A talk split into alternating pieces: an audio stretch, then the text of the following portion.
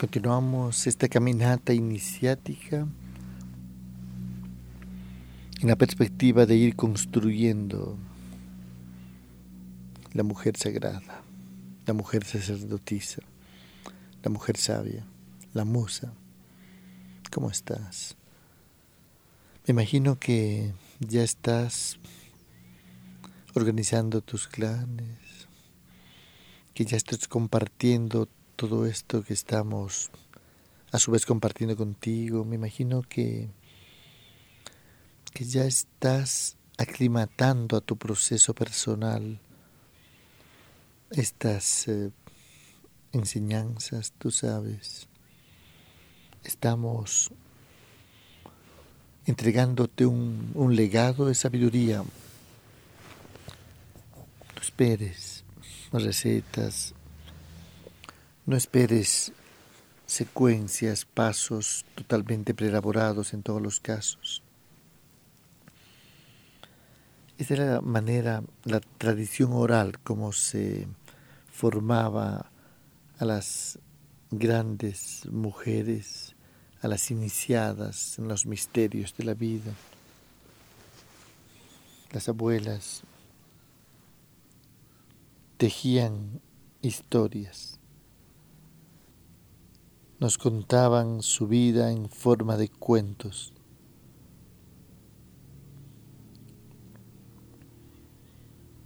¿Cuántas veces sentado a los pies de la abuela. Me complacía en escuchar sus relatos una y otra vez. A veces ella me decía, pero esto tú ya lo sabes, ya te lo he contado tantas veces. Pero cada vez era diferente.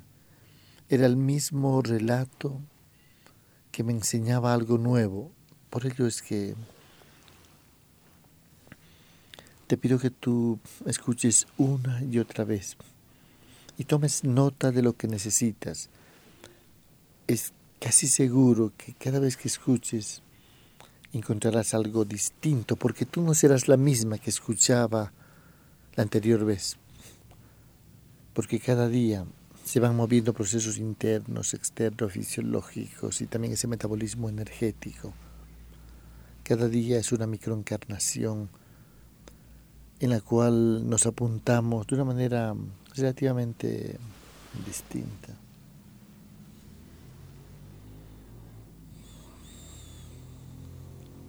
Escucha una y otra vez, no inmediatamente, deja que pase unos días y vuelve. Y extrae, toma nota, es muy importante que tú puedas extraer lo que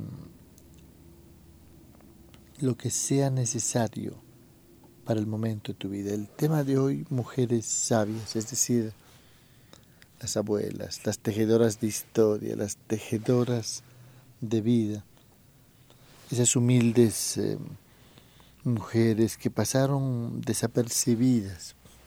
La gente sabia solo deja huellas cuando es necesario de manera premeditada, intencional, el resto del tiempo no deja huellas. Pasar desapercibidas es un indicio de sensibilidad, de inteligencia. No vamos a gastar energía cuando no es necesario. No vamos a entregar enseñanza a quien no está en la predisposición, el respeto, la reverencia para recibirla. No vamos a perder tiempo ni energía, la vida es corta.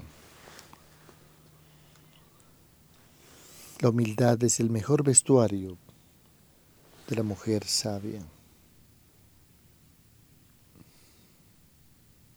de la mujer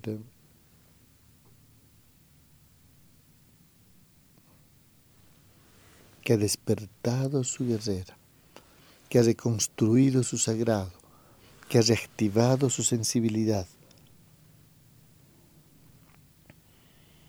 Cuando hablamos de mujeres sabias, por un lado, porque estamos hablando en dos dimensiones, por un lado, estamos hablando y estoy recordando a, a mis abuelas, a todas esas ancianas de sabiduría que tuve el privilegio de conocer. Alguna de ellas la vi solo una vez. una sola vez. Y me dijo algo en no más de un minuto, pero eh, fue en ese momento el eslabón que me faltaba para armar lo que estaba construyendo.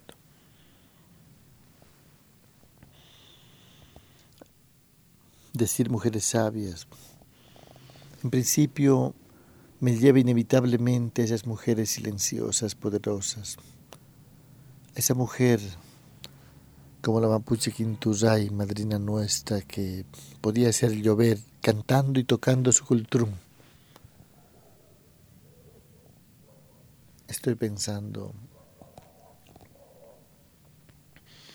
en esas mujeres de presencia sanadora que no hace falta que hagan ningún ritual, ningún proceso de sanación, que su presencia, que su campo energético es tan poderosamente armonizador que solo estar al lado de ellas por un momento vas reorganizando nuestro campo energético y nos va devolviendo la salud.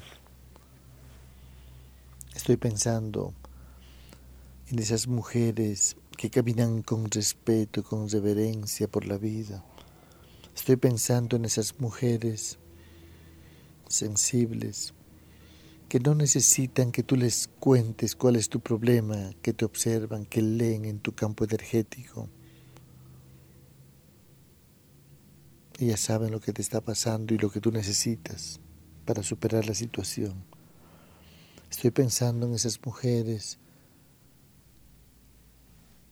como esa abuela que un día la encontré hablando con una piedra o llevándole comida a la montaña fue escuchando lo que el árbol le decía. Sin embargo, también estoy pensando en la musa, en ti, como proyecto ojalá irreversible de mujer de sabiduría. Estoy pensando en esas mujeres de este tiempo, de cualquier edad, puede haber una mujer sabia, una mujer sagrada, una musa, incluso bastante joven. Puede haber mujeres sabias, musas de diferentes edades, razas, culturas, profesiones, estado civil.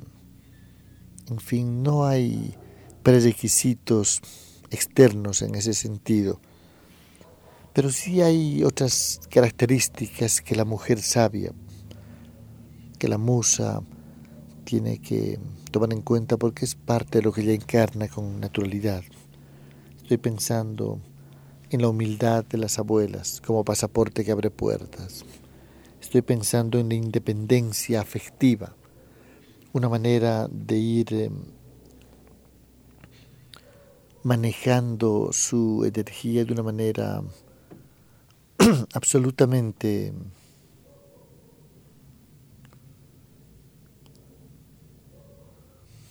espontánea, natural. Amar es una manera de vivir que refleja un estado de conciencia. Amar es un nivel vibratorio que refleja un estado de conciencia. Por tanto, llegar al punto de amar, no porque alguien lo merezca, sino porque es el nivel vibratorio elegido, porque es nuestro estado de conciencia, es una forma de ir por la vida completando, cumpliendo nuestro propósito evolucionario. El amor no incluye dependencia, el amor no incluye miedos, el, amor no incluye ninguna forma de apego. Hay muchas cosas que de manera falsificada se denominan amor, pero el amor de la mujer sabia tiene un afecto liberador. La mujer sabia es independiente, ama, pero no depende de nadie, ama, pero sin apego, sin miedo, sin posesividad.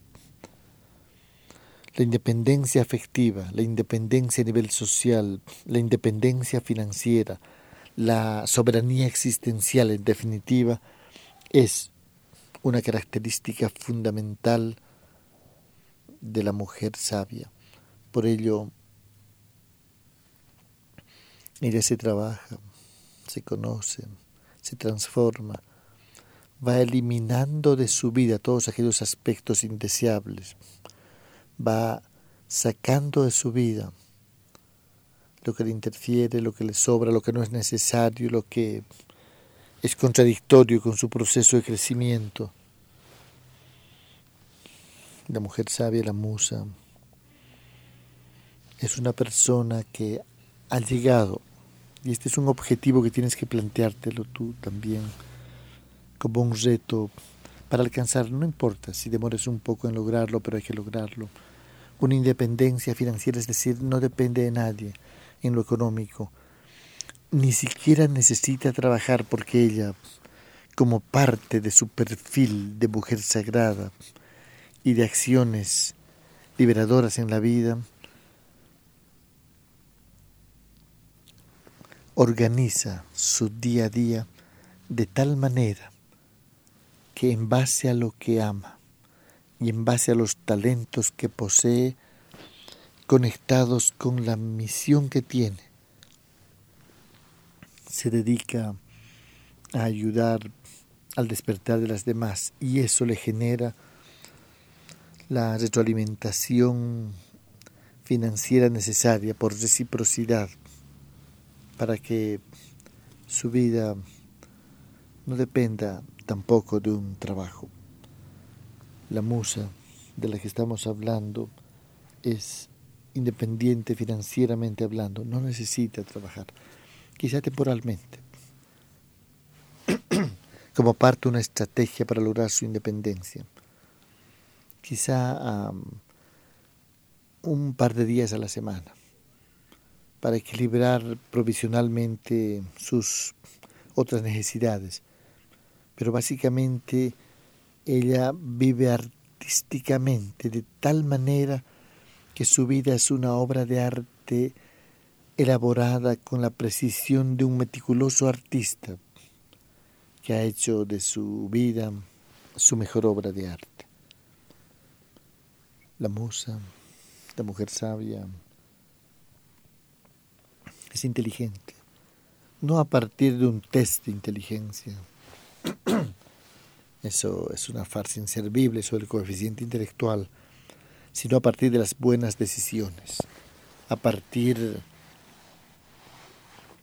del discernimiento que le permite darse cuenta y hacer lo preciso en el momento justo, atrapar las oportunidades, invertir en ella, formativamente hablando, ella sabe, ella está consciente que no nacemos humanos y que ella ni siquiera nació mujer, que hace falta construirse y que la educación, la formación integral es fundamental en este proceso.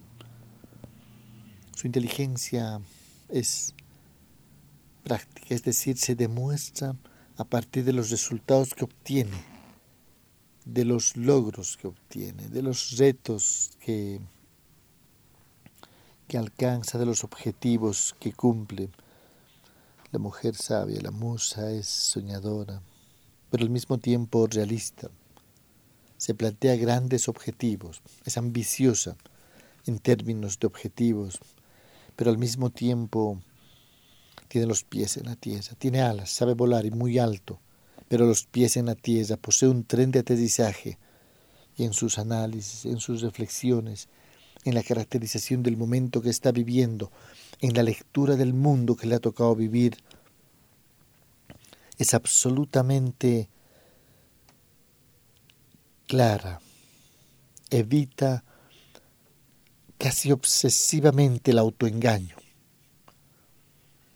La musa se va observando constantemente. Ella es tierna, suave, flexible, pero en el fondo profundamente fuerte y está preparada para todo. Te pregunto a ti, que me estás escuchando, quizá con una sonrisa sospechosa dibujada en el rostro, ¿tú crees que estás preparada para todo? ¿Que ya eres todo terreno? ¿Que te da igual que te venga una buena o mala noticia porque tú las reciclarás en el laboratorio de alquimia que eres? Y sacarás enseñanza, aprendizaje y te harás fuerte y podrás decir gracias incluso a las adversidades que te ayudan a ser fuerte. Si la respuesta no es un contundente afirmativo sí, trabaja en esa dirección, porque la musa está preparada para todo. La musa es todo terreno. La musa es la que ha edificado su vida de tal manera que encarna una sabiduría práctica. Por ello, y por todo lo que ha vivido, tiene la capacidad de comprender a las otras mujeres. No importa cuántas heridas traigan ellas cuando lleguen a los clanes, no importa todo el historial que tengan. Quien está dispuesta a transformar su vida llegó al momento sagrado de sellar un ciclo, morir a una etapa. Esa puede ser iniciada, la pequeña iniciación para la que estás preparándote en los clanes. Es la bienvenida a su conciencia, a su espíritu. Es comenzar a decirle, tu cuerpo es tu altar y tu poder debe germinar. Luego nos encontraremos, tú sabes, en algún momento, ya para una gran iniciación. Se trata de hacerte cargo de tu vida la musa tiene su propia vida, es decir, su ruta de crecimiento y su estilo de vida son lo mismo. Su norte es su propósito existencial, la misión donde está inscrita su evolución. Esa es su zona sagrada, el aspecto no negociable en su vida. La musa está preparada para todo, te dije hace un momento. Esto significa que está preparada para la vida, para una vida que incluye todo, pero para una vida que para ella es una fiesta de crecimiento. La vida es maravillosa, la vida es un regalo impresionantemente hermoso. Y si la vida es un regalo, vamos a recibirlo con la dignidad de quien inaugura cada día a partir de abrir los ojos.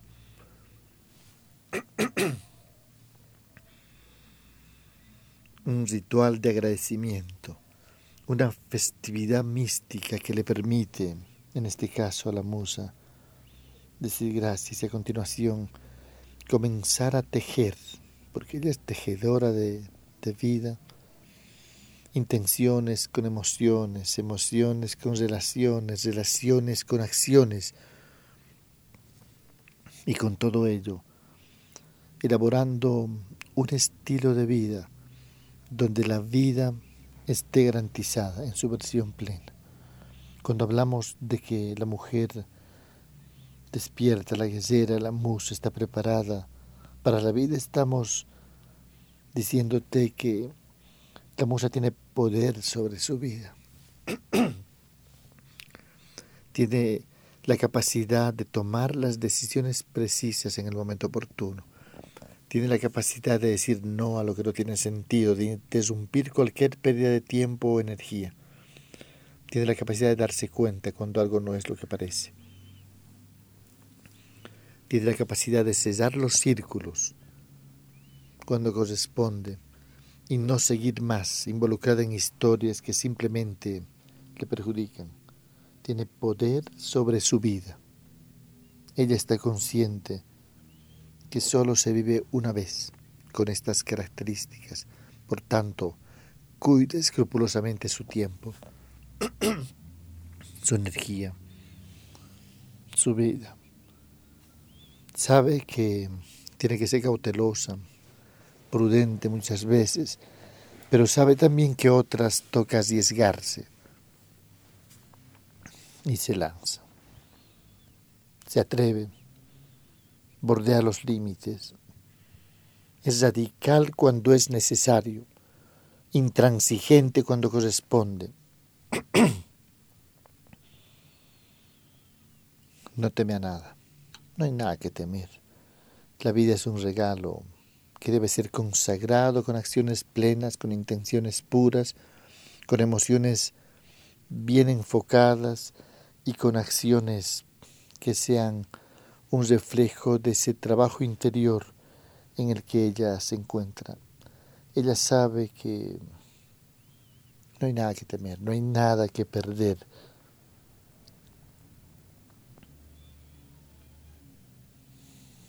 Su voz interior le va hablando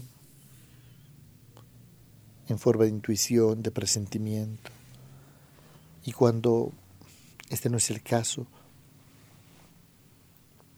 observa, analiza, reflexiona discierne, elige, toma posición. Básicamente sabe que en cuestión de su vida tiene que hacerlo ella misma porque ahí está en juego su evolución. Hay algo que no se puede delegar, dos cosas. La primera de ellas, el poder. Nadie tiene que tener poder sobre ti para ponerte mal, ni siquiera para ponerte bien. En segundo lugar, no podemos delegar nuestra evolución, nuestro crecimiento. Tenemos que involucrarnos, comprometernos con Él. Así como nadie puede comer por nosotros o beber cuando uno tiene sed, nuestro crecimiento es una tarea absolutamente indelegable. Tienes que hacerlo tú, porque eso es parte de tu crecimiento. A veces toca hacer tareas básicas. Para trabajarnos la humildad, o la alerta. Va a ser el patio, por ejemplo, va a ser servicio a los necesitados. Tienes que hacerlo tú, porque con ello estás dinamizando tu proceso de crecimiento, fortaleciendo tu humildad. Hazlo tú. Lo que necesites, hazlo. Y hazlo con buena actitud, disfrutando. La mujer sagrada está consciente que aquí no hay ensayos, que esta es la vida de unas, no hay ensayos. Alguna vez me puse a pensar que sería interesante vivir una vida previa, siendo uno mismo así, la misma persona. Ya, aprendemos, ensayamos, cometemos los errores y luego morimos esa etapa, renacemos para continuar aprendizaje incluido ya sin errores. Esto no es posible, pero es posible de otra manera. Esas son las iniciaciones, el morir una etapa de la vida, lo que te estamos proponiendo. La musa es la mujer renacida, la mujer que ha cesado una etapa de su vida, que ha muerto a lo que ya fue y que pues se ha decidido, se ha atrevido a abrir una nueva etapa en su vida. Totalmente definitivamente. Finalmente, en este audio que hemos aludido a la musa, a la mujer sabia, decirte, en la medida en que tú vas trabajando con más mujeres y fundamentalmente contigo misma, en la medida en que te vas conociendo, te vas observando, te vas transformando, vas eliminando lo que no quieres, porque ese es el trabajo interior. En la medida en que vas haciendo acciones solidarias, haciendo servicio, ayudando al despertar de los demás, poco a poco las cosas se van a ir reorganizando en ti, poco a poco irás sorprendiéndote cuánto aprendes al ayudar a las demás, cuánto aprendes en cada reunión de clan, cuánto aprendes escuchando a otras mujeres. Recuerda que una mujer sabia nunca deja de aprender, siempre está aprendiendo. Por mucha sabiduría que logres, siempre serás un aprendiz de la vida, porque la vida es la escuela. Lo que te estamos proponiendo, en realidad lo que te estamos iniciando, ya lo que un día tendré la oportunidad de en un ritual grande iniciarte, es eh, a la vida plena, iniciada a la vida. La iniciada es la eterna aprendiz, pero al mismo tiempo es esa mujer que va por la vida dejando huellas inspiradoras. Esa es la musa. Hoy quise recordarte en este audio para que tú continúes trabajando. Es un tejido, hay que seguir.